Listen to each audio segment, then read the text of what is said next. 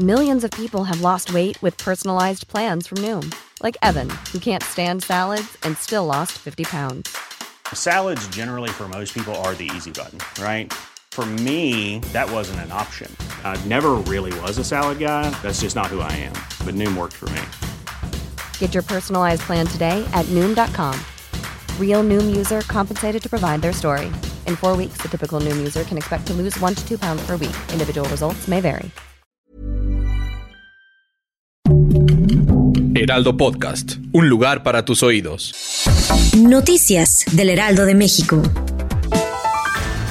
Los restos del perro rescatista Proteo llegaron a México la tarde este jueves en un vuelo de la Fuerza Aérea Mexicana, en el que también viajaron de vuelta los elementos de la delegación mexicana de búsqueda y rescate que asistieron a Turquía para brindar ayuda tras los terremotos del pasado 6 de febrero. Cada uno de los elementos y de los binomios caninos llegaron al país rindiendo un homenaje a Proteo en su uniforme. Hay que recordar que el canino murió en el cumplimiento de su deber durante las maniobras humanitarias realizadas por personal del ejército mexicano en dicho país. El jurado del juicio contra Genao García Luna, exsecretario de Seguridad Pública de México, comenzó sus deliberaciones este jueves, poco después del mediodía, después de recibir instrucciones sobre asuntos de ley y reglas de evidencia por parte del juez Brian Cogan. Durante aproximadamente dos horas y media, el magistrado de la Corte de Distrito Este en Nueva York les explicó cada uno de los cargos a los miembros del panel, las violaciones de ley que tienen que considerar para hallar al acusado inocente o culpable y en qué consisten las pruebas en este caso.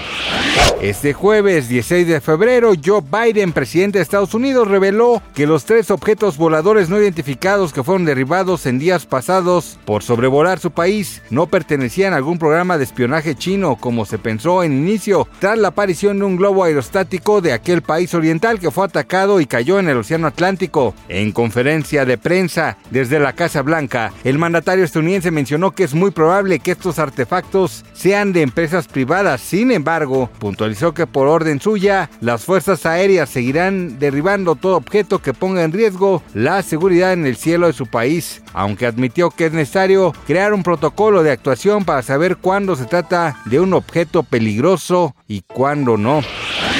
Bruce Willis fue diagnosticado con demencia frontotemporal de acuerdo con los médicos que siguen puntual su caso, según sus familiares, así informó el portal TMZ.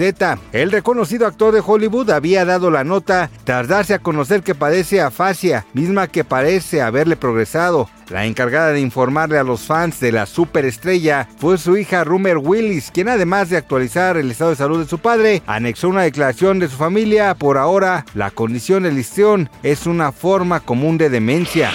Gracias por escucharnos, les informó José Alberto García. Noticias del Heraldo de México.